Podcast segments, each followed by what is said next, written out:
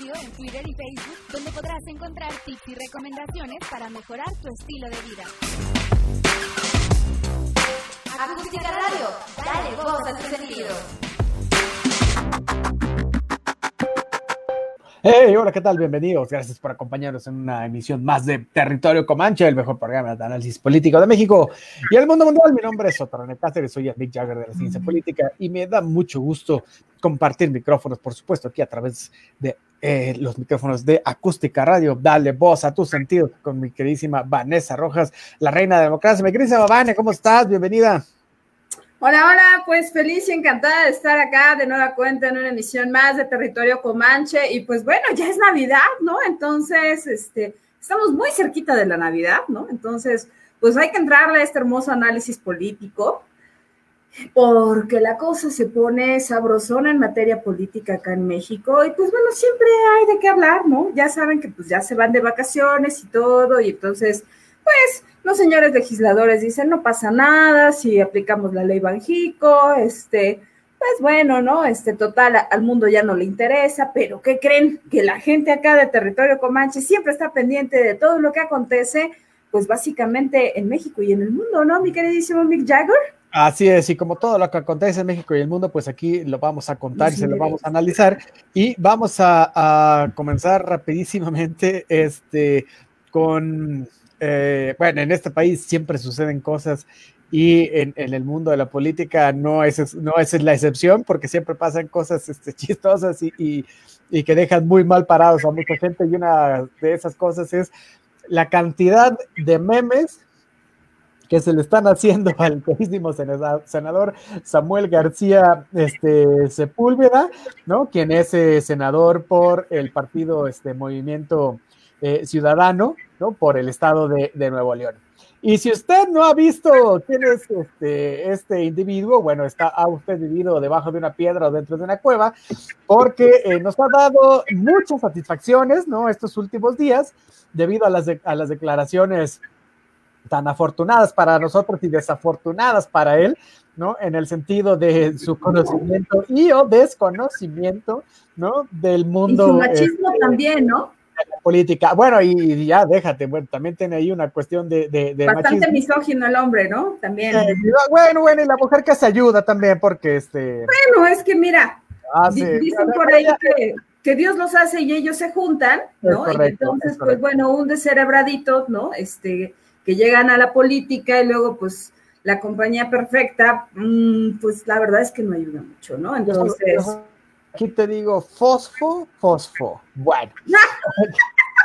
Mira, estás enseñando mucha carita, ¿eh? Esa es, la, esa es, la, nueva Bájame frase. la barbita, por favor, porque... ¿eh? ah, fosfo, fosfo. Oye, este, bueno, desafortunado sin duda para el, partido Movimiento Ciudadano porque eh, Samuel García se estaba apuntando para ser este candidato a gobernador, ¿no? El siguiente año por eh, Nuevo León, pero eh, dicen las malas lenguas que seguramente no, no se le hará este, la candidatura, porque eh, por eso las desafortunadas que ha tenido, eh, primero en el contexto machista, ¿no? que, que, lo ha, que lo ha hecho público, pues, porque tenía una videollamada con la mujer, le dijo que porque andaba enseñando la rodilla, que él se había casado con ella, para que no solo se le enseñara a él y no a los demás, en fin. Luego, eh, tuvo hay unas declaraciones muy desafortunadas también en cuanto que él no reconoce eh, los impuestos que, que, tienen las gasolinas, ¿no? Y este. y la última, impuesto? Y la última, sí, sí, y la última que acaba de salir. Que le avise. E, exacto, y la última en relación a este, bueno, dos, dos últimas. Primero, la que él eh, es, este, tuvo una infancia muy, muy complicada, muy difícil, porque tenía que levantarse muy temprano, después de irse de farra, para acompañar al papá al golf, y si no, pues este, no le pagaban eh, su semana, ¿no? Lo cual se nos hace eh, terriblemente injusto por parte del papá, por supuesto. Una aberración. Es una aberración, ¿no? Deberían este, juzgarlo y condenarlo y quemarle un leña verde, porque eso no se le hace a alguien que iba a ser senador y que este, anda buscando eh, la candidatura a la gobernatura de Nuevo León y, que además este, tuvo otra eh, declaración muy desafortunada, que, es cierto, fue hace un año, y no porque sea hace un año también es muy desafortunada, en cuanto a que él conoce gente que con un sueldito, sueldito de 40 eh, o 50 mil pesos, pues es feliz. Como el tuyo, ¿no? Bueno. o sea, es el que te avientas por cada emisión de territorio, yo digo, ¿no? Nada más correcto. Salpica un poquito, ¿no? O sea, no, no, a mí no me haría daño, créeme, no. Pero yo creo que a nadie. Ojalá yo fuera tan feliz como los que él conoce, ¿no? Y entonces le diría con que sí, que sí, que sí, efectivamente sería feliz. Mira, y, y, eso esto es muy chistoso, pero la verdad es que si nos vamos a estadísticas y, cuestiones eh, numéricas que checamos aquí en territorio Comanche, menos, menos, yo creo que, no, no, al revés, al revés. Solo un 2% de la población nacional, solo un 2%, chécate esto, ¿eh? solo un 2% vive con un sueldo de más de, de, de 30 mil pesos para arriba. El 1% vive con un sueldo de entre 20 y 30 mil y luego están todos los demás, ¿no? Yo creo que el senador se le olvida que vive en un país que no es de primer mundo, que no es Dinamarca, como nos ha dicho nuestro queridísimo eh, Andrés Manuel López Obrador, y no tiene mucha conciencia, ¿no? Acerca eh, del significado que, sus palabras dicen, pero tampoco este, abona mucho a la empatía con los que podrían ser sus representados. Es decir, eh, si él tiene esta concepción de que, de que eres feliz con ese sueldito y no tienes la menor idea de cómo ganan los demás, ni cuál es la condición socioeconómica del pueblo, bueno, pues difícilmente podría llegar a gobernar este, un estado del tamaño de Nuevo León, ¿no? O solo gobernarías para unos cuantos. La, la, cuestión es que esos, esos poquitos cuantos no te van a dar este, el gane, ¿no? El, el, para la gobernatura. Entonces, bueno, muy desafortunado el papelito de, de, Samuel Ruiz. Este, papelón, diría yo, papelón. papelón, papelón de, de, del, del, perdón, Samuel García, Samuel García. Pues es que me queda ese compadre. o sea, muestra una profunda insensibilidad, muestra una profunda eh, desprecio por el por ignorancia y una profunda ignorancia. Eso, eso, es lo peor, que muestra una profunda ignorancia, pero además se escuda diciendo que este en este contexto electoral sacan eh, sus declaraciones de contexto y que solo es un golpeteo para que él no pueda llegar a la gobernatura. Bueno, pues desde aquí en todos los medios se lo han dicho y aquí lo vamos a repetir, eh, senador. Muy grande. Muy mal. Así que, bueno, pues le quedarán seis años. Él, él por cierto, ha donado su sueldo porque él no necesita el sueldo que le da eh, la Cámara de Senadores. Qué bueno, no sé bien a bien a quién se lo dona o, en qué lo dona. O, no, ve tú a saber, ¿no? A la casa hogar. De hecho, es una casa hogar. Ok, bueno, al menos. La casa hogar de Samuel, ¿no? Ok, del, la casa hogar. Del propio Samuel. Exacto. Bueno, al, menos lo donen, esperemos que lo donen algo este, lo suficientemente eh, decente o filantrópico, ¿no? Para el caso. Pero bueno, ahí está este, un poco de lo que hemos vivido esta semana. Se me hace formidable, la verdad, se nos fue Peña Nieto y yo estaba muy preocupado, estaba muy angustiado de que no hubiera otro personaje que nos hiciera reír tanto este, con las ocurrencias eh, ¿no? derivadas de, la política, pero pues el, senador Samuel García ha entrado al quite, ¿no? Entonces le agradecemos mucho que, que, llene nuestros corazones de alegría, ¿no? Y, y, bueno, pues esperemos. Una papa que, le sirva al senador para rectificar el camino y que si no, bueno, pues no lo haga y nos siga eh, divirtiendo.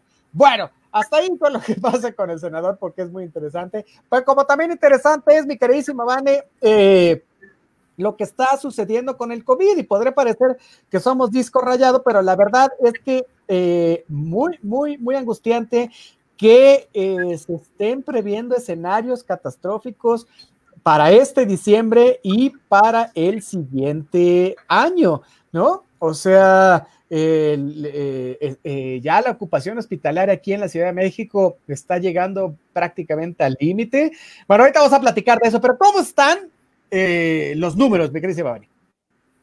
La verdad es que en lugar de, ser alentadores, son bastante desalentadores porque lamentablemente para el día de hoy encontramos que hay un total de 83.768 casos estimados activos, hay 135.162 casos sospechosos de COVID-19, tenemos un total de 115.761 defunciones, y pues bueno, dentro de lo malo, lo bueno, porque eh, al menos el 74% de estas personas han recuperado su salud, lo cual pues este, pues siempre es digno de celebrar y pues nosotros celebramos con ellos la recuperación de su salud.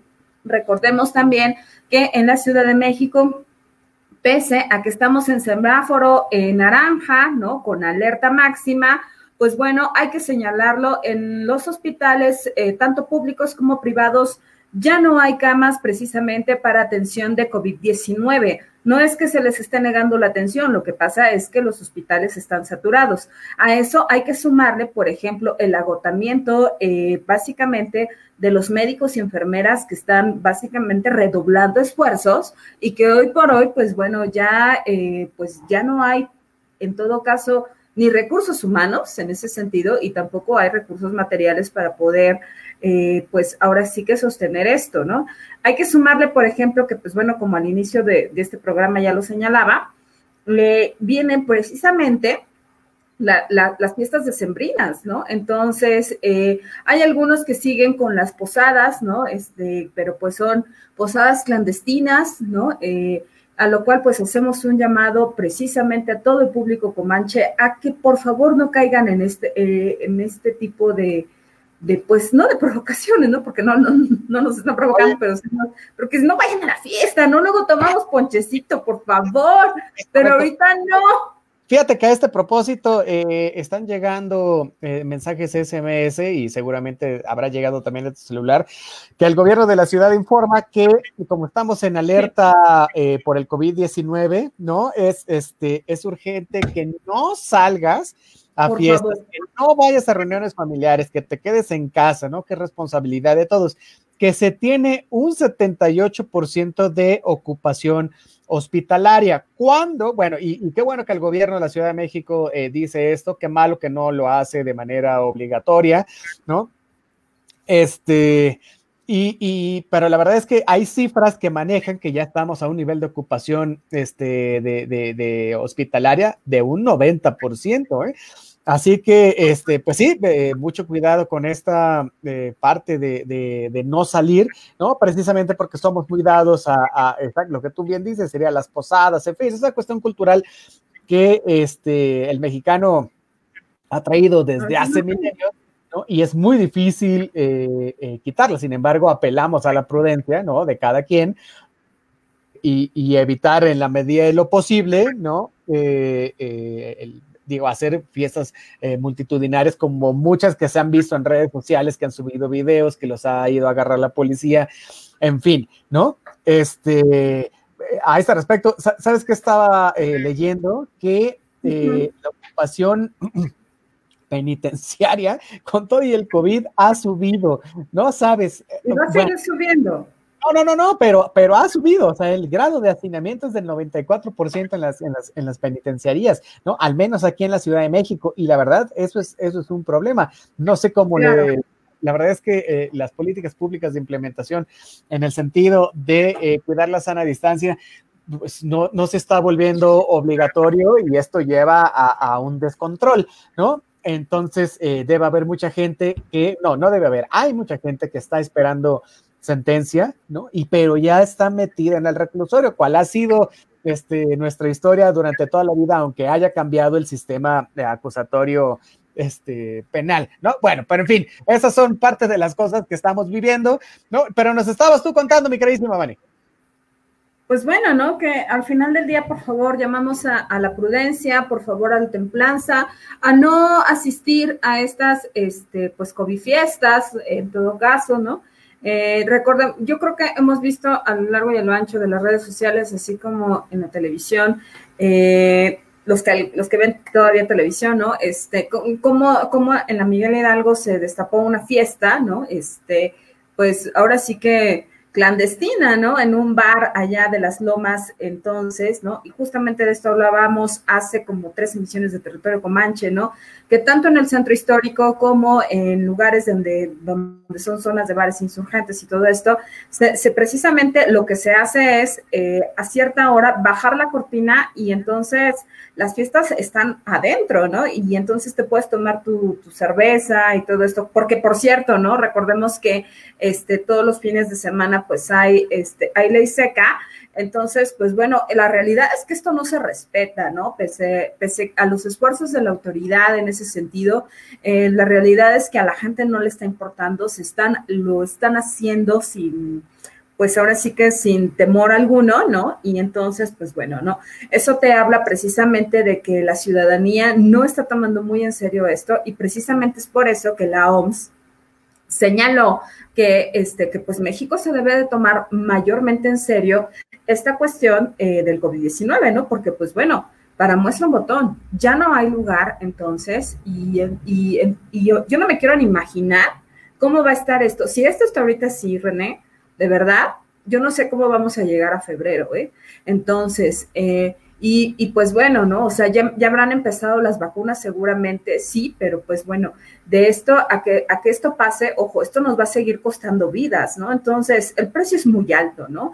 Eh, hacemos un llamado desde los micrófonos de territorio Comanche a que pues, por favor, ¿no? Este, pues viene una Navidad diferente, sí, un año nuevo completamente eh, fuera de lugar también, ¿no? A lo mejor y pues bueno, a lo mejor no, no vamos a estar con amigos y familiares, pero pues se trata de quedarnos en casa, de guardarnos lo suficiente, de guardar esos recursos económicos ahorita, porque posteriormente los vamos a utilizar. Entonces, recordemos que no hay certeza también, entonces, eh, por ejemplo, decíamos, vamos a seguir trabajando o no, ¿no? Este, ¿Por, qué? Porque básicamente la economía mundial ha colapsado en ese sentido. Entonces, hacemos un llamado, por favor, a que no gastes más de lo que no, no tenemos. Entonces, este, ¿por qué? Pues porque simplemente, eh, pues, insisto, ¿no? Se va a ocupar y se va a requerir más adelante. Oye, un saludo. Un saludote desde aquí a Omar Elima Enríquez, que nos está este, escuchando totalmente vivo. Muchísimas gracias, mi queridísimo Omar. Hola. Elizabeth López Reyes, que dice, gracias, como siempre es un gusto escucharlos, saludos y un abrazo para ti, mi estimado René. Hola, gracias. hombre, saludo de vuelta y ya sabe que Elizabeth este, López Reyes es este profesoraza, ¿no? De, de, la lengua de señas mexicana, así que si usted necesita algo, métase a Facebook o métase a la página de Territorio Comanche y ahí le pregunta y, y, les da este, toda la información al respecto. Oye, también un saludote a Eli Granados que nos está escuchando allá por los rumbos de, eh, me parece, Querétaro, y si no es Querétaro, es la Ciudad de México, pero no importa dónde esté, nos está escuchando, así que muchísimas. Ah, San Miguel de Allende, San Miguel de Allende. Bueno, saludotes hasta allá, el estado de Guanajuato, en San Miguel de Allende, muchísimas gracias por estarnos este, escuchando. Oye, fíjate que... Precisamente, espérame, ya que estamos en los saludos, eh, le quiero mandar un saludo especial y un beso muy, muy grande a, a Tito Ríos, que nos escucha desde, eh, desde Cuba, desde la Isla de la Juventud. Te mando un beso y un abrazo. Muchísimas gracias por vernos, por escucharnos. Gracias por darte este tiempecito para vernos. De verdad, te mando un abrazote. Te veo pronto. Saludos, saludos a Tito, saludo. Oye, yo fui a Cuba, un lugar fantástico, maravilloso, nos encantaría regresar, pero con el programa no, ¿a poco no, mi queridísima Vane? Ahí que hayan los trámites necesarios para que vayamos a transmitir allá desde la bella isla eh, de Cuba. bueno, oye, fíjate que estábamos hablando acerca eh, del, del COVID y me voy a referir una vez más a esta cuestión de las vacunas porque sigue habiendo ahí como un vaho terrible, es como una neblina que no nos deja este, ¿no? Avanzar en, el, en, en, en, estas cuestiones, ¿no? O sea, a mí me parece muy preocupante que, por ejemplo, en, semanas anteriores ha habido un solo reportero, ¿no? En estas este, conferencias vespertinas acerca de, de, de lo de la, la vacuna, ¿no? Y bueno, ya habíamos dicho aquí en este espacio que los primeros que iban a recibir eh, la vacuna eh, eran los, los trabajadores de la salud, ¿no? Por supuesto, es el grupo fundamental que, hay que, atiende pues estas cuestiones este, de, de, la emergencia y tienen que ser prioritarios sin duda este, alguna, ¿no? Y para, eh, aquí les vamos a dar otra vez, ¿no? Como va a estar la cuestión de la vacunación, porque entre diciembre de 2020 y febrero de 2021 deben quedar vacunados todos los, los que se dedican a la salud, ¿no? Y en, una segunda etapa, que es entre febrero y abril, ¿no? Del siguiente año, este, recibiría la vacuna este, las personas de más de 60 años y el personal de salud que por alguna u otra eh, cuestión no se pudiera eh, haber vacunado, ¿no? Entre abril y mayo, ¿no? serán vacunados los mexicanos que tengan entre 50 y 59 años. ¿no? Y mayo y junio, los de 40 a 49 años, ahí me toca, ¿no? Y este, entre junio de 2021 y marzo de 2022, todos los demás, ¿no? Así que a ti te toca, a ti todavía te va a faltar, mi queridísima Vane, ¿no? A mí me toca ser la última. Exacto. Entonces, de acuerdo a este plan, ¿no? Para junio de 2021, ¿no? Se, eh, van a faltar algo así como 80 millones de mexicanos de haberse este, vacunado, ¿no? ¿Por qué? Porque ¿con cuántas vacunas cuenta el gobierno hoy para cumplir este, el propósito del, del, programa de vacunación?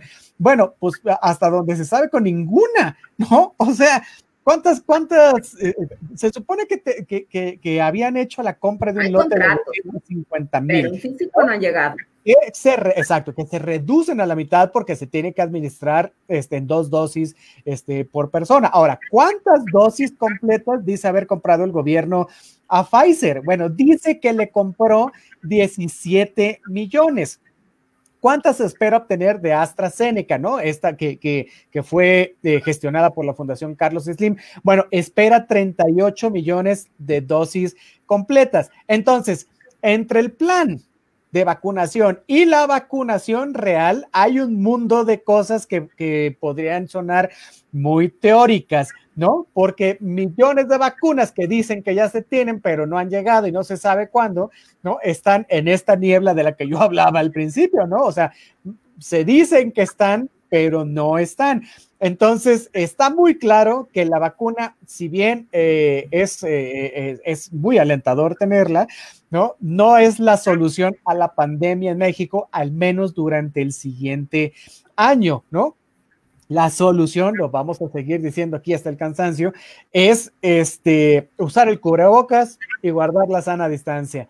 No hay más que hacerle, ¿no? Porque este, eh, lo, lo, peor, dicen por ahí, está por venir y la verdad es que ya, pues ya llegó, ¿no? O sea, eh, hay, hay, hay, un par de estados, lo decíamos la vez pasada, ¿no? Eh, por ejemplo, Colima, Oaxaca y Tlaxcala están en amarillo. Campeche, Chiapas y Veracruz están en verdes, ¿no? Las otras, Baja California y Zacatecas y nosotros, bueno, no, Baja California. pero... Rojo, porque ellos sí, sí lo dijeron. Y las otras 24 entidades están en naranja, con especial atención nosotros, ¿no? Porque ya se nos acabó la paleta cromática, ¿no? Y nosotros de verdad ya deberíamos estar en rojos. Tú bien los decías, ¿no?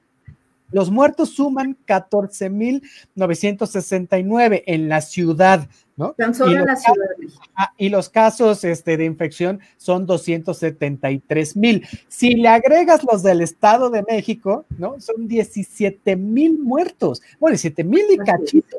Y 128 mil este, infectados, ¿no? Entonces, toda la población general del Valle de México, que incluye eh, a esta parte del Estado de México, somos 402 mil eh, contagios, ¿no? O sea, eh, es, somos una cuarta, una cuarta parte del total del país que estamos contagiados solo en el centro del país, ¿no? Entonces, ¿Estamos en el peor momento de la pandemia? Por supuesto que estamos en el peor este, momento de, de la pandemia, ¿no? solo ayer me parece que se registraron 670 muertes, ¿no? Y 10.900 casos nuevos, ¿no? Entonces, la realidad, ¿no? Me parece que está negando un poco el discurso oficial de que somos un ejemplo para el mundo, que la pandemia ya se había domado, que estaba bajo control, que, que, que nos a la baja, cuando la verdad es todo lo contrario, ¿no? Ni, o sea, no somos ni ejemplo, ni dominado, ni control a la baja, ¿no? Y si esto sigue así, en enero va, este, va a ser peor. Así que, eh, eh, bueno, pues hay que, hay que tomar este, las medidas este, necesarias, ¿no? Ahora también nos decía en la emisión pasada, eh, realmente le, tenemos la, eh, confianza a la vacuna contra el COVID, ¿no? O sea, nos la vamos a poner y yo creo que a, la gente le ha sorprendido que yo le diga, pues por supuesto que sí, ¿no? La verdad es que no a, mi edad, ¿no? A mis 40 y algo, ¿no? Todavía no estoy listo para irme, ¿no? Entonces, yo sé que, que, que nada, ni siquiera en la medicina, nada es absolutamente este, perfecto, ¿no? Los medicamentos tienen un cierto grado este, de eficacia. Bueno, pues con la vacuna va a ocurrir exactamente este, lo mismo, ¿no? Bien lo decíamos.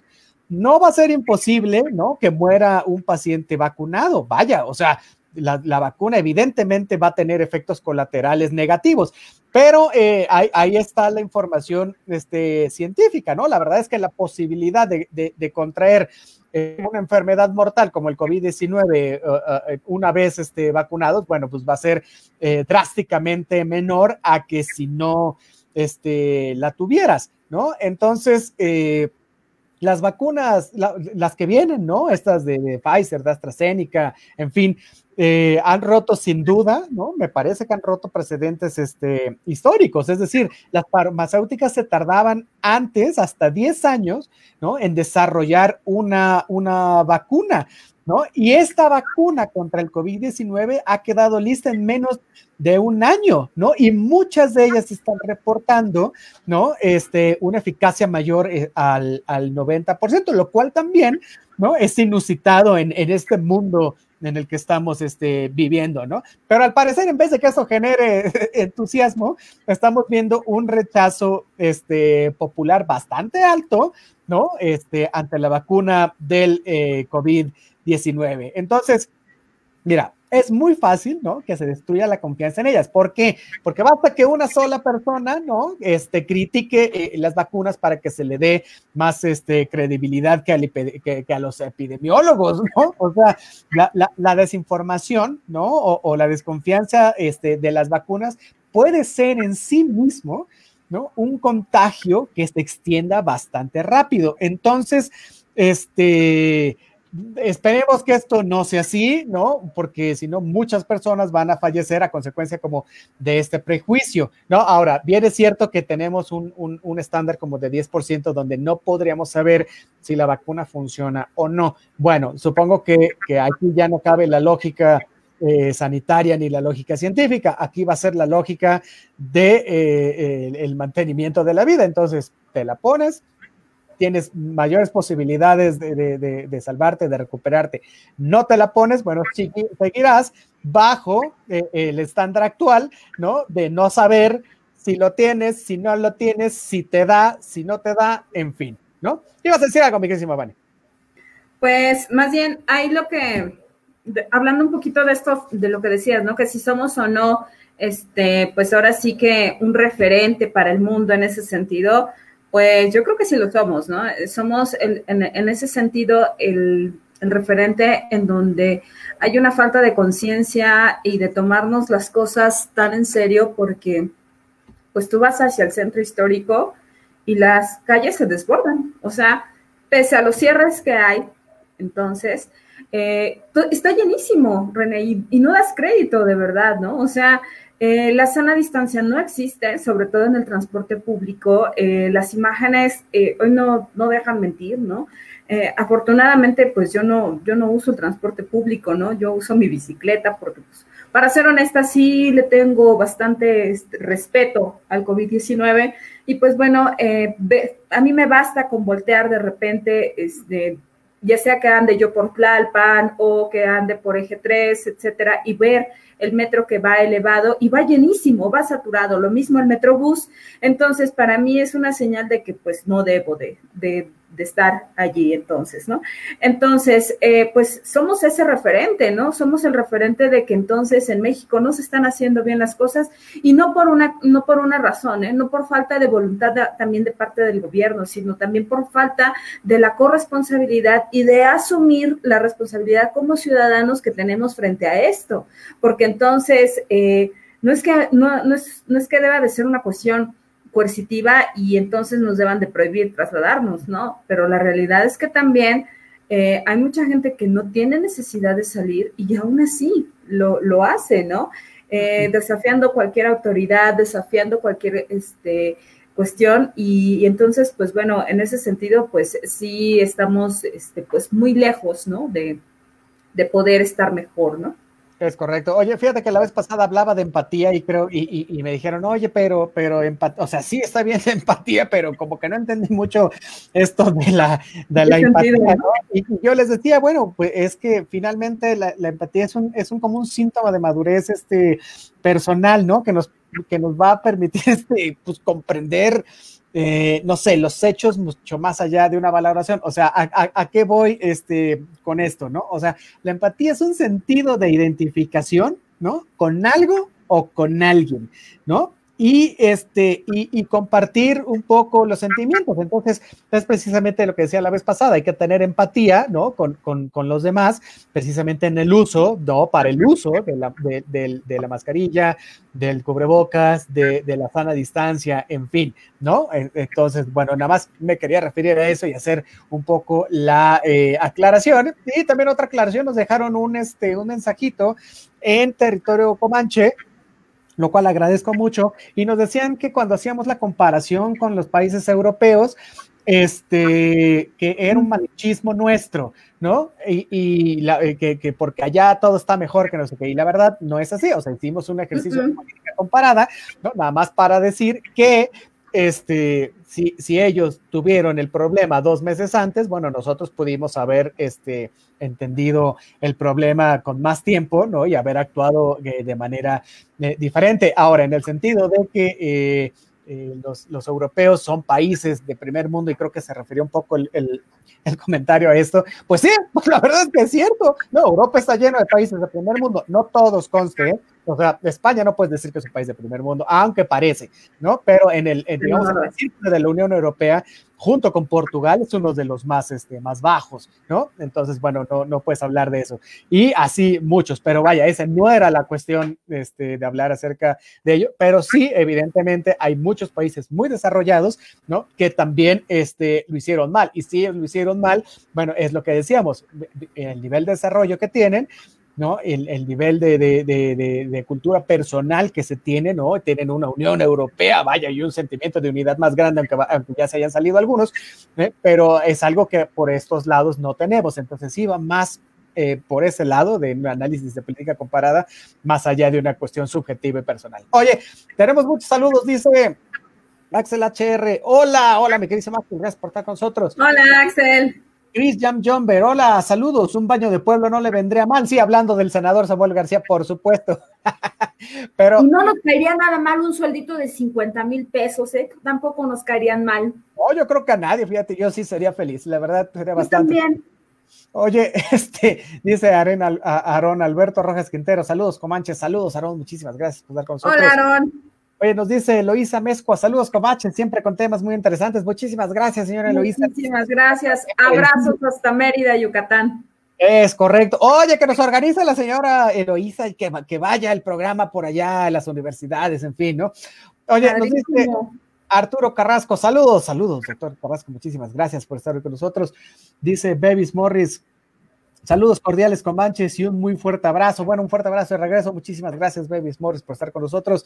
Dice Cayetano Lego, gracias por la información. No, pues gracias a ti por estar con nosotros. Es información que cura, así que bueno, pues tómela, ¿no? Y, y, y, también haga el ejercicio de revisarla. No, no se crea, digo, aquí la revisamos, ¿no? Pero si usted tiene dudas, vaya y revísela también. No, no, no, no le hacen nada mal. Oye, dice Guadalupe Pérez Rul Cabrero, saludos Comanches desde Tampico, muchísimas gracias, Lupita. Hola con nosotros. Saludotes allá hasta las bellas playas, allá en, en, en, Tamaulipas y sobre todo en Tampico. No sabes qué lugar bonito. Este, vas, vas, vas al mar, vas a la escollera, no, precioso, ¿no? Hay, hay, mapaches corriendo entre Yo, yo quiero ir a la isla de los mapaches, a la playa de los mapaches. Sí, no sabes. transmitir territorio, ¿eh? Sí, ¿eh? ¿eh? Chulada el lugar. Oye, dice Marta Beatriz Castillo Sánchez, saludos, saludos, Marta, muchísimas gracias por estar con nosotros. Hola, Marta, un beso. Dice Eloísa Mezcua, mejor encerrados que enterrados. Los efectos secundarios se verán con el paso del tiempo y seremos estadística de esta terrible historia que estamos viviendo. Es correcto, tristemente vamos a hacer este, un referente, pero un muy mal referente sobre lo que no se debió haber hecho este, con el manejo eh, de la pandemia, ¿no? A, nivel este, internacional. Entonces, bueno, pues, ¿qué, podemos decir al respecto? Pues nada, o sea, eh, ojalá se, mejore el, el rumbo ¿no? De este barco ya va un poco de salida, ¿no? Pero de todas formas, este, se empieza a hundir otra vez y deberíamos tener otro capitán tal vez, ¿no? Que pudiera, eh, eh, no sé, ¿no? Sacarlo de, de, cómo estamos. Pero eso ya este, lo veremos también con el paso del tiempo y la cuestión de la vacunación. Esperemos que eh, entren en sus cabales los, los responsables de llevar a buen puerto esto. Oye, bueno, en otras historias, ¿no? Menos terroríficas, eh, se anuncia. La salida de Esteban Moctezuma como este eh, secretario de Educación Pública y eh, todavía no se nombra a quién será el sucesor. Hasta el momento no he escuchado quién, podrá ser el sucesor, pero se va Esteban Moctezuma a eh, reemplazar a su vez, ¿no? A la embajadora Marta eh, Bárcena allá en los Estados Unidos, ¿no? Entonces, este, este nombramiento ha sorprendido, este, pues al mundo político y, y diplomático, ¿no? Sobre todo porque la embajadora Marta Bárcena, que es una embajadora que ha laborado en el servicio exterior mexicano 43 años, ¿no? Anuncia eh, su retiro este, anticipado, ¿no? Se han manejado muchas versiones de que no es que sea por gusto, ¿no? Sino un poco también por dignidad, porque primero no tiene la mejor relación con el secretario de Relaciones Exteriores, Marcelo Ebrard, ¿no? Y también porque las políticas eh, presidenciales eh, no han calado eh, muy bien del lado de Washington y tiene que hacer circo, maroma teatro, ¿no? Para quedar este, muy bien eh, por allá. Bueno, pero se va la, la, embajadora Bárcena, ¿no? Y, llega Esteban Moctezuma y ayer nos anuncia esto el, el, presidente Andrés Manuel este, López Obrador, ¿no? Entonces, todavía tiene que ser esta... nominación aprobada este, por el por el Senado de la República y bueno, le tienen que dar el visto bueno allá este, en los Estados Unidos. Sin embargo, eso ya es, es, mero trámite, ¿no? Digo, mira, ambos, ambos, tanto Marta como Moctezuma son, son, son funcionarios, este, me parece que muy capaces y honestos, pero realmente son este, muy, muy diferentes, ¿no? Ella es diplomática de, carrera, ¿no? Ha estado en el servicio exterior mexicano, ya lo dije, 43 este, años, ¿no? Y, y este, bueno, eh, eh, estuvo en otras, en otras, este, también en otras embajadas en, otros tiempos. Y Moctezuma, a su vez, fue eh, secretario de Gobernación, si lo recuerdas, allá, y, y, también de Desarrollo Social en el gobierno este de Cedillo. La verdad es que no duró ni un año en, el, en, el, en la Secretaría de Gobernación, le tocó este, eh, todavía lidiar con lo del ejército eh, zapatista, ¿no? Eh, luego fue coordinador de campaña de, del PRI, ¿no? Con este, La Bastida, y, bueno, ya sabemos el resultado, perdió terrible este, La Bastida, y de ahí se fue a ser presidente ejecutivo de, Fundación Azteca, ¿no? De la empresa que se maneja Salinas Pliego, ¿no? Entonces, este no, no, no le auguramos mal pues a Moctezuma, pero no es un miembro del Servicio Exterior Mexicano. La verdad es que la embajada en Washington no se, eh, no se caracteriza por tener eh, gente preparada de servicio exterior, sino que es este, para tener ahí incondicionales, en fin. de esto se quejan mucho, ¿no? Los miembros del Servicio Exterior este, mexicano. Entonces, bueno, Moctezuma no tiene experiencia este, diplomática, aunque mira, no nos cabe duda que, que, seguramente era un buen trabajo, ¿no? O sea, finalmente es un tipo metódico, ¿no? Es, es, es inteligente, vaya, el, el, el, presidente lo tiene como una gente honesta y leal, pero este, yo creo que Esteban Moctezuma, que, que ayer mismo se enteró él también de que iba a ser nombrado embajador, bueno, debe haber sido todo este una, una sorpresa, ¿no? Sobre todo en el, en el aspecto de que estamos viviendo lo peor de la pandemia y que el siguiente año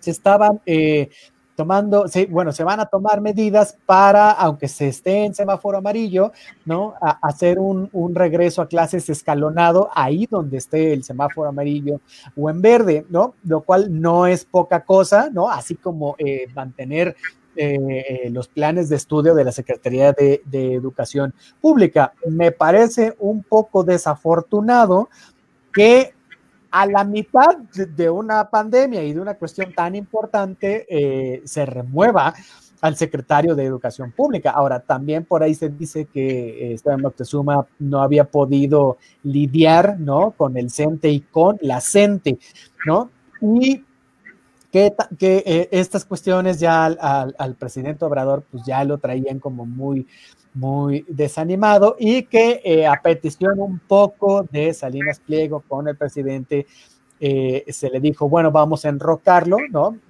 Por este, por, por la embajadora Bárcena, ¿no? Entonces, este, eh, en términos del equipo de, Andrés Manuel López Obrador, bueno, es el segundo moderado, el primero era Alfonso Romo, dos moderados que se van del, equipo este, más cercano este, al presidente, ¿no? Y ya veremos qué, cómo se va a llevar a cabo, ¿no? La eh, relación entre Estados Unidos y México con este nombramiento. Ahora, cabe apuntar que eh, Esteban Moctezuma estaría tomando la dirección de la embajada más o menos por ahí de marzo, porque también la embajadora ya dijo que ella, que ella eh, o sea, va a dejar la casa en buen, buen estado, ¿no? Y entonces ya le va a dejar el cargo. Entonces el presidente todavía tiene bastante tiempo para buscarse un secretario este, de eh, educación pública. Pero bueno, esos son los movimientos que se están dando, ¿no? Eh, al interior del gabinete presidencial,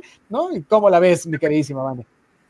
Un nuevo brío, sin duda alguna, en esta relación eh, México-Estados Unidos, sobre todo con el, eh, con el reciente reconocimiento de parte de, eh, pues de Andrés Manuel López Obrador, presidente de México, al triunfo de que ya da por hoy el colegio electoral en Estados Unidos y pues bueno, en ese sentido habría que renovar esta parte. Entonces, como se está haciendo, eh, pues bueno, Esteban Moctezuma va a garantizar precisamente una muy buena relación o una relación óptima entre México y, los Estados Unidos por, eh, en ese sentido, ¿no? Y como pues vaya, al final del día es un hombre que, que es un hombre de negocios, es un buen negocio el hecho de que él esté al frente de la embajada en ese sentido, porque sabe en todo caso manejar eh, e, esas, esas esferas entonces, ¿no? Eh, llevar la fiesta en paz eh, básicamente con uno de los países más corporativizados, pues bueno, también va a dejar una buena cuenta, por lo menos en, en, ese sentido, a México. Entonces, por ese lado considero que va bien, sin duda. Y pues bueno, eh, habrá que esperar entonces en un primer momento, ¿no? A ver cómo, cómo le va eh, entonces, ¿no? Recordemos que también justamente hoy en la mañanera Andrés Manuel López Obrador señaló que, eh, que primero tiene que, que, cerrar el año para poder ver a quién, este, cómo va a ser este nuevo regreso a clases una vez que, por ejemplo, que los estados en semáforo verde puedan hacerlo, ¿no? Estamos hablando de Veracruz, de Chiapas, entonces, y pues bueno, ¿no? Eh, recordar que, por ejemplo, ¿no? Eh, aunado a esto, pues habrá que ver si existen las condiciones necesarias como para que estos estados y, y todo y todos los este, todos los estudiantes puedan volver en todo caso a las aulas. Eh, considero que, sería un desacierto eh, en un primer momento el hecho de que, de que lleguen a, de que vuelvan a las aulas, porque pues para empezar, pues no, no está la vacuna, ¿no? Entonces, y por otro lado, pues bueno, eh, ver que también Esteban Moctezuma en la Secretaría de Educación Pública pues la realidad es que no realizó un muy buen papel, salvo lo de el hecho de decir, pues bueno, este, suspender las clases eh, por razones de salud, ese es un gran acierto, pero lejos de eso, nada. Entonces, eh, pues considero que estuvo bien removerlo en ese sentido. Oye, fíjate que se, eh, nos dice Guadalupe Pérez Rull, eh, otro desprecio de la 4T a lo mejor del servicio exterior mexicano. Sin duda alguna, sin duda alguna, la verdad es que también eh, el, el, esposo de, de, la embajadora Bárcena es columnista ¿no? en, en medios de comunicación y también le ha tirado durísimo al gobierno de Andrés Manuel López Obrador y no creo que sea una condición que lo tenga este, muy contento. Sin embargo, no es como para remover al embajador Bárcena. Esto responde más una cuestión política al interior del gabinete, ¿no? Sobre todo en, la figura de Marcelo Ebrard que, en otra cosa, ¿no? Ahora sí Marcelo va a tener manga ancha, ¿no? Para hacer muy bien las cosas, también como el, el este, eh, el subsecretario de América del Norte, ¿no? Que, que, también no tenía la mejor relación con, con Bárcena, ¿no? Y ahora sí, pues podrán dictar, ¿no? Desde ahí qué se hace. Entonces, eh, creo que va a tener mucha influencia, ¿no? Sobre el, nuevo embajador que es Moctezuma. Por eso digo, ya veremos cómo se van dando este, las cosas. Bueno, y decía que se va acabando el 2020 y quisiera hacer mención solo de, porque no, no se me vaya, para que se me olvida y ya estamos a punto de terminar el año.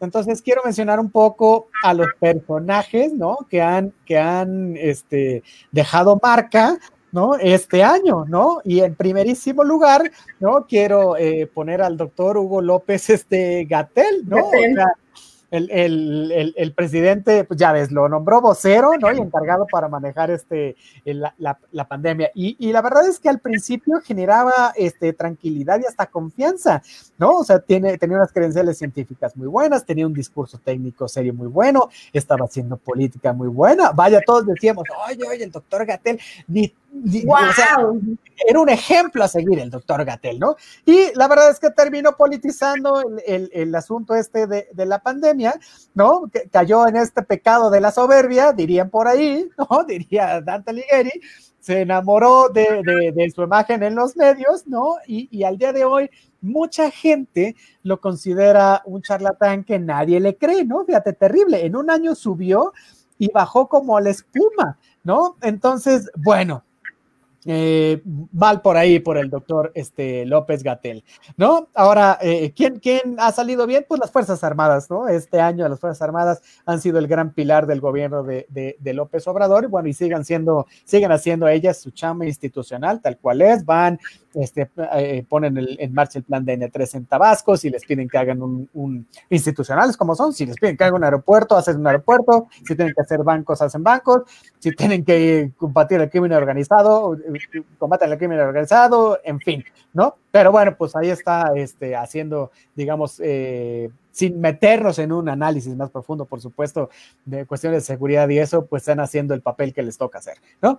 Pero uno que no se salva, que es del ejército, pues es el, general Salvador este Cienfuegos, ¿no? Que, apresado, ¿no? En, recientes fechas en los Estados Unidos por este delitos de, de, narcotráfico, ¿no? Y, y, al final los fiscales de los Estados Unidos se desentienden de, de los cargos, regresa a México como si no le hubiera pasado absolutamente nada. Y otro que parece ser que no le pasa absolutamente nada es Emilio Lozoya, que es como la, la, la, carta bajo el brazo de Andrés Manuel, ¿no? Lo hemos platicado en otras emisiones, porque tiene mucho que decir acerca de, de, la corrupción que se llevó a cabo el sexenio pasado, ¿no? Ha, presentado este, testimonios, ha entregado videos para probar el pago de sobornos y este, se encuentra en libertad y no se sabe para cuándo comience el juicio. Seguramente será para el siguiente año en el terreno electoral, ¿no? Para desprestigiar a esta alianza que se, que, que, se está dando entre el PRI, PAN y PRD,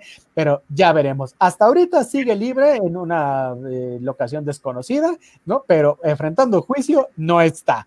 ¿no? Y otro es eh, Pío López Obrador, ¿no? Que, que, se hizo público un video de él recibiendo dinero este, que no se sabía bien a bien de dónde viene, ¿no? Para la campaña eh, política del, del, presidente, ¿no? Entonces, este, el presidente dijo, no, esto no es corrupción, son aportaciones, ¿no? Aportaciones que, efectivamente no fueron reportadas, pero son aportaciones, no vienen de ningún otro lado, ¿no? Y, es otra cosa que duerme el sueño este, de los justos, ¿no? Entonces, este, alguien que se ha visto bien, por ejemplo, la Suprema Corte de Justicia, ¿no? O sea, declara eh, constitucional la, la, consulta pública para enjuiciar a los expresidentes, que es lo que ocupaba el presidente este, Obrador, pero le cambia la pregunta, ¿no? O sea, porque había una que no, que, bueno, de todas formas no se entendía, ¿no? Este, y, o sea, la pregunta que, diría López Obrador, la primera pregunta, pues no, no, no, no se entendía, ¿no?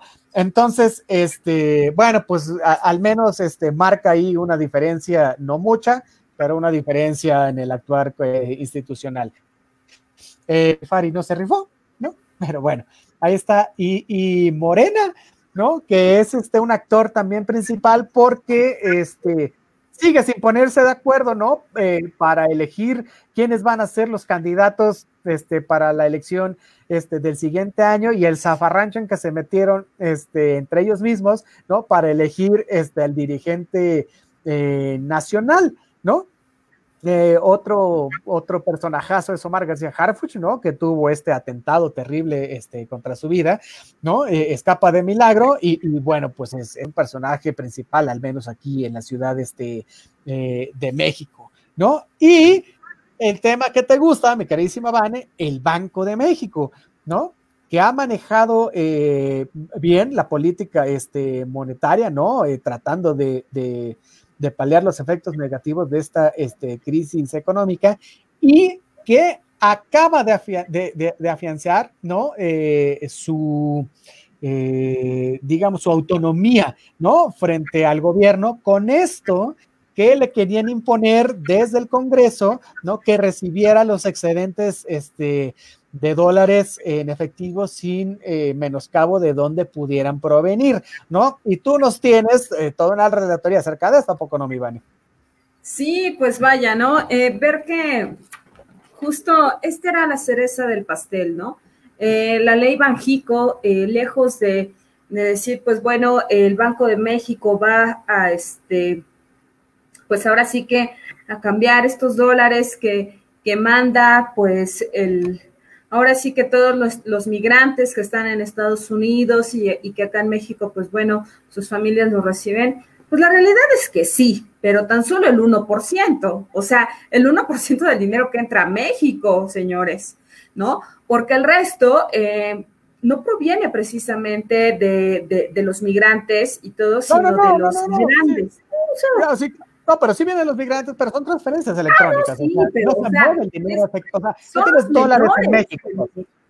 Claro, ¿no? O sea, pero es lo, es, es lo menor. Ojo, lo que está siendo muy peligroso y ya al grado de que también Santiago Nieto, entonces, haga un llamado precisamente a hacer un análisis tremendo y una discusión propia que merece esto antes de aprobar esta ley, entonces, eh, te dice mucho, porque puede ser la puerta precisamente del lavado de dinero de los narcotraficantes. O sea, no es gratuito. Estamos hablando de que eh, justamente, ¿no? Tú y yo tenemos una discusión eh, ya con anterioridad en donde yo decía que México se está colombianizando y tú decías, no, a ver, espérate, ¿no? Faltan puntos, ¿no? Este es uno de ellos, ¿no?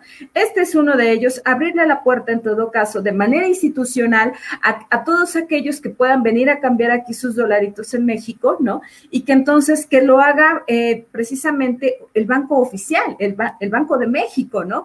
Eh, precisamente por eso se hace mayormente eh, pues ahora sí que se ve con muchísimo resquemor, precisamente porque abre la puerta, entonces, bajo un esquema en donde México se está poniendo al servicio, en todo caso, de, este, de los grupos del crimen organizado. Entonces, eh, se le está pasando factura también al gobierno de Andrés Manuel López Obrador. Yo no estoy diciendo que el gobierno de Andrés Manuel López Obrador haya caído en ese sentido, eh, básicamente para trabajarle al crimen organizado, pero ojo, pero sí le están pasando cuentas entonces. Y bueno, tan es así que eh, esta reforma, curiosamente, se está discutiendo justo justo eh, en, temporada en donde México precisamente está pues ahora sí que con esta cuestión del COVID, pero ya con las fiestas de Sembrina encima y en donde puede pasar de manera ipso facto y entonces, pues bueno, sin una discusión previa en donde se pueda lavar y en donde se pueda garantizar el lavado de dinero en México. Y entonces, eh, es por eso que es tan importante poner énfasis acá, ¿no? Porque, eh, ojo, va, a entrar muchísima lana y entonces la realidad es que, que, para, para, efectos de esto, eh, cuando se vende la droga en en Estados Unidos o en cualquier parte del mundo, perdón, pero no se hace bajo transferencia bancaria. Habrá, habrán donde sí, ¿no? Se paga en efectivo, René. Entonces, por lo tanto, cuando tú pagas en efectivo y te va uno tras otro, pues obviamente al momento para poder pasarlo a México, pues tienes que en todo caso cambiarlo. Y entonces, cuando tú lo cambias y lo, y lo pases para acá, tienes ya inmediatamente, por ejemplo, tú no puedes pasar eh, más de 10 mil dólares eh, y nada más porque sí, ¿no? Tener 10 mil dólares y decir, ah, pues no pasa nada, ¿no? Este fue de lo que me fui a traer de, pues ahora sí que fui a recoger unos dolaritos a Estados Unidos, no pasa nada, ¿no? Y vine a cambiarlos. Inmediatamente, el banco por obligación tiene la, obligación inmediatamente de decir, a ver, ¿de dónde, ¿de dónde proviene este dinero, señorita? ¿No? O sea, no, no puede ser nada más porque sí, ¿no? Y inmediatamente te levantan una ficha en donde te dicen, bueno, ok, proviene, viene este, de, una cuestión lícita, pues entonces adelante, firme usted aquí, ¿no? Déjenos sus datos, ¿no? ¿Dónde la localizamos? El, pasaporte de entrada y también, bueno, si hay eh, INE en todo caso, pues bueno, para saber de dónde proviene tanta lana, ¿no? Entonces, pues bueno, eh, en ese sentido, considero que no se está revisando con, con ojo crítico eh, básicamente esta parte, ¿no? En donde le puedas abrir, pues ahora sí que la llave de la abundancia a los cárteles de la droga, porque esta lana, ojo, no, no, no solamente viene de la droga, René, viene también tanto de los niños robados, pero viene también de la prostitución y también eh, ahora sí que de la prostitución infantil, ¿no? Y, pues bueno, ¿no? De, de un montón de, de, cobro de piso, pero también estamos hablando que de secuestros y de, y de un montón de cosas que a lo mejor no van a ser, este, pues no van a ser comprobables, ¿no? Y entonces pueden garantizar aquí un paraíso fiscal. Entonces, por ese, en ese sentido, hay que, ahora sí que poner el dedo en la llaga y decir, esto no puede pasar, ¿no? Porque entonces, ahora sí hay una carta abierta en donde, ojo, ¿eh? si nosotros seguimos haciendo esto así, de manera fast track, entonces, ojo, lo que se viene es que se va a pagar muy caro, ¿eh? Y esto se paga con mucho derramamiento de sangre, con muchísimas muertes de gente inocente que no vale, que no valdría, no, no vale la pena, en todo caso, garantizar un paraíso para unos cuantos si vamos a derramar o van a derramar eh, cientos, de, cientos de personas la sangre. La verdad es que no lo vale, ¿no? Entonces, habría que poner en ese sentido un, este, un punto muy crítico y decir, no, estos señores se tiene que parar y no puede ser así. Ok, bueno, yo, yo sí tengo una opinión este, eh, un poco distinta a esta. El asunto es que, eh, por ejemplo, ayer salía Anabel Hernández también eh, diciendo, oye, ¿no les parece nada extraño que haya esta reforma al Banco de México, ¿no? Que se puedan aceptar dólares, que se cambie al, al, pues este, al embajador en, en, en, estos términos, ¿no?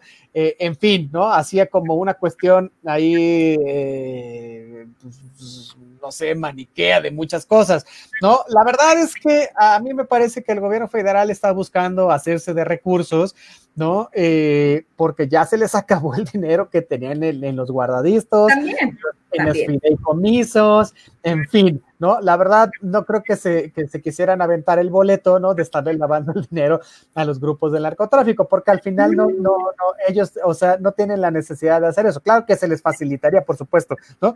Pero no, me parece que no va por ahí. Ahora, eh, las instituciones bancarias, ¿no?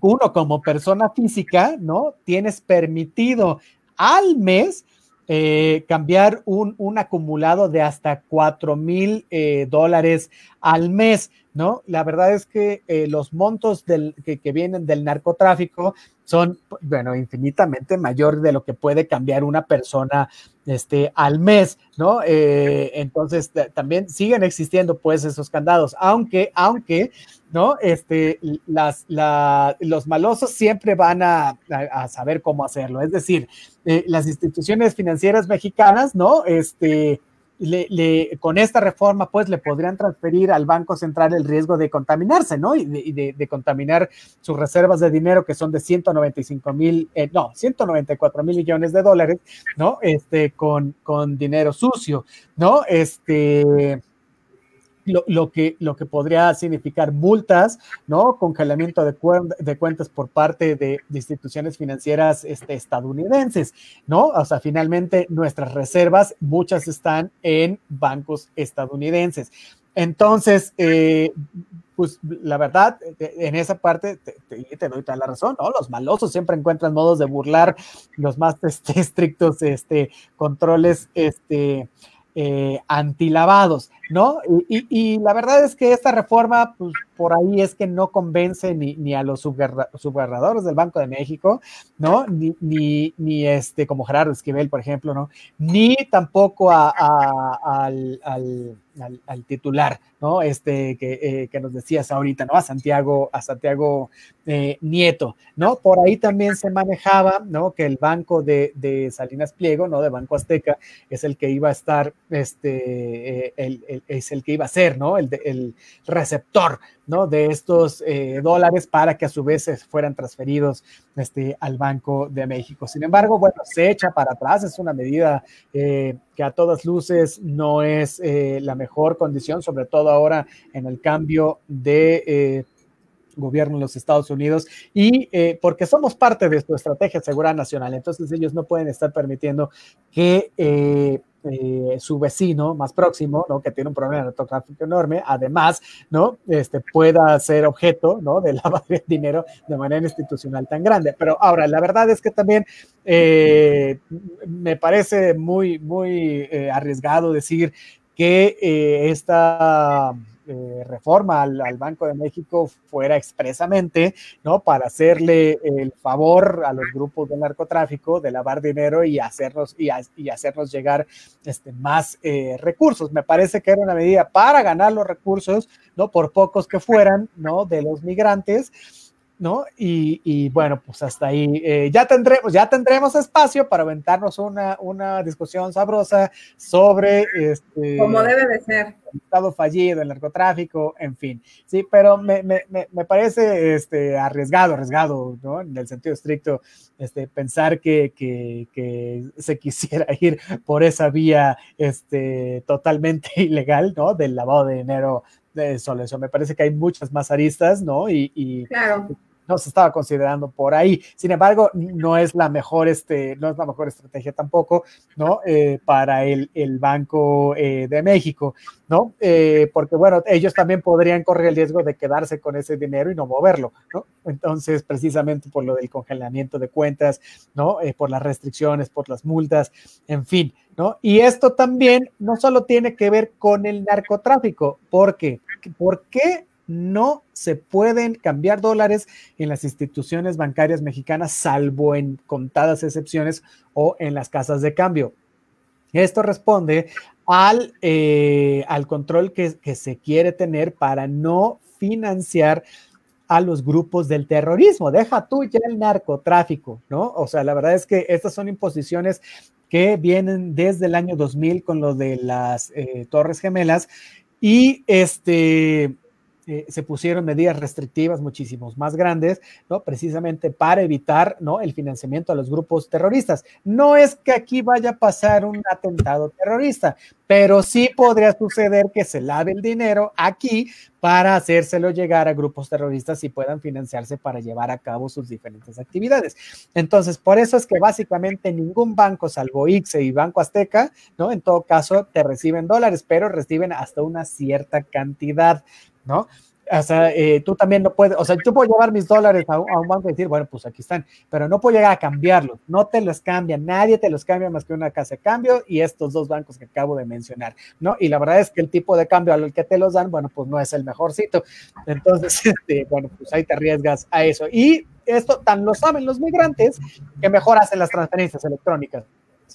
¿no? Y te llega el dinero tal cual es, ¿no? Por supuesto, te cobran la comisión, ¿no? Respectiva, ¿no? Y, pero ya bien, ya llega, ya llega en, pesos mexicanos, ¿no? Entonces, bueno, pues ahí lo del Banco de México se acaba de formar una comisión especial en la Cámara de Diputados precisamente para checar el tema, ¿no? Eh, se irá a la congeladora seguramente hasta el siguiente periodo de sesiones es que se, eh, volverá a salir, no creo que salga en el periodo extraordinario, así que este bueno, estaremos tranquilos sobre esta cuestión hasta eh, futuras eh, negociaciones. Pero sin duda un tema eh, muy interesante, muy espinoso, ¿no? Y que ha estado en, el ojo el huracán, ¿no? estos últimos días y es bueno comentarlo por es bueno saberlo, porque todas las cuestiones este, que tienen que ver con condiciones monetarias, hacendarias, en fin, son muy difíciles, ¿no? De, de, de, explicar. Entonces, la gente es tan enredado que al final dices, pues es que ya no sé si es malo es bueno. Es malo, sí, pero es malo, ¿por qué? O sea, al final no terminas de entenderlo ¿no? y, y, y, eso es, es peor, ¿no? Entonces, bueno, aquí se lo explicamos, ¿no? Con Maifito, y entonces lo entendemos todos y ya podemos opinar en nuestros respectivos hogares. Y bueno, mi queridísima Vane, estamos a, a pues a nada de nos. Hoy sí hemos cumplido con nuestro, con nuestro programa. Eh, nos faltó platicar, yo juré por la Virgen que iba a hablar acerca de por qué México no es Venezuela. Este, me parece que, no, no, no, no, me lo voy a echar el lunes porque no nos va a dar tiempo hoy, pero queda ahí, queda ahí, ya ve, vamos sacando los temas poquito a poco, porque bueno, es poquito el tiempo, pero muy bien este, aprovechado. Entonces, mi querido Babane, eh, pues recomendaciones para este, de aquí hasta el lunes que nos volvemos a ver. Pues bueno, eh, de entrada por acá, este, pues un, librito, ¿no? Cien años de soledad de Gabriel García Márquez, como de que no, para este fin de semana está bastante sabrosón, ¿no? Entonces, pues eh, invitarlos a que por favor eh, no se pierdan todos los programas que tiene Acústica Radio. Está al lado B de Pati Palma, está también eh, nuestro, el programa de nuestro queridísimo Adonai Martínez y Santos Campas con Andrea Alfaro, ¿no?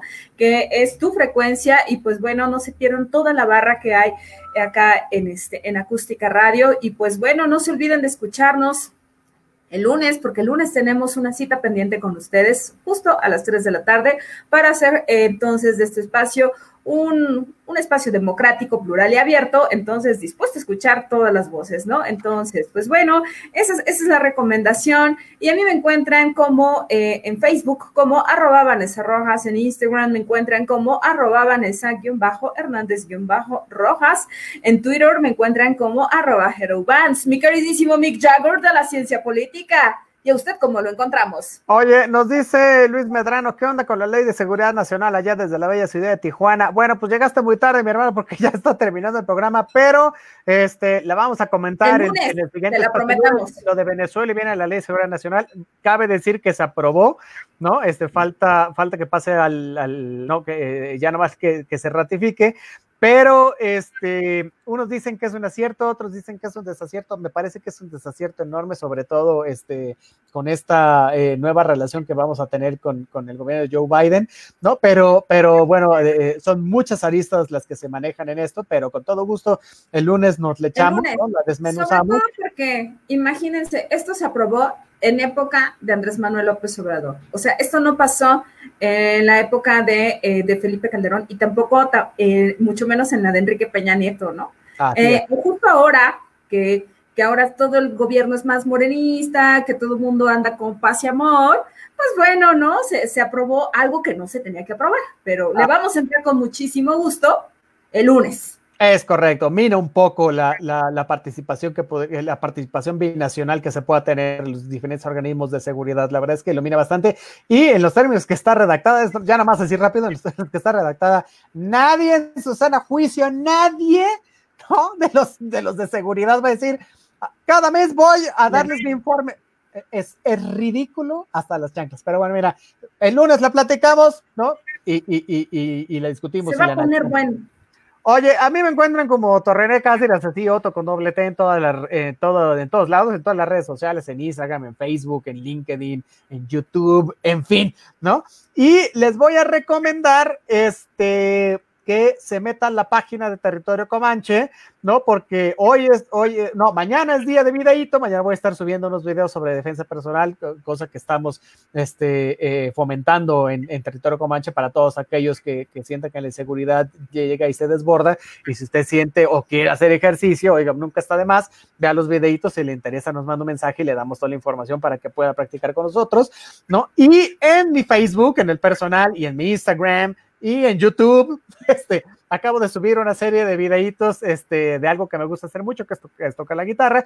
Y métase, regáleme un like y dígame si, si, si voy bien o me regreso o hago tamales. Bueno, nos vamos. Muchísimas gracias, mi queridísima Vane. Voy a estar subiendo más videos este, en el transcurso de la semana. Así que eh, no, hay, no hay manera de que usted se aburra aquí en Territorio Comanche. Recuerden, métase, regálenos un like, no le cuesta nada y comparte el programa este, con todos aquellos eh, eh, seguidores de usted en sus mismas redes sociales. Bueno, muchísimas gracias. gracias también a Donay Martínez que estuvo en la producción, el bad hombre de la radio. No, por supuesto, aquí a través de los micrófonos de Acústica Radio. Dale voz a tus sentidos, mi queridísima Vane. Nos vemos el siguiente lunes. Muchísimas gracias. Bye bye.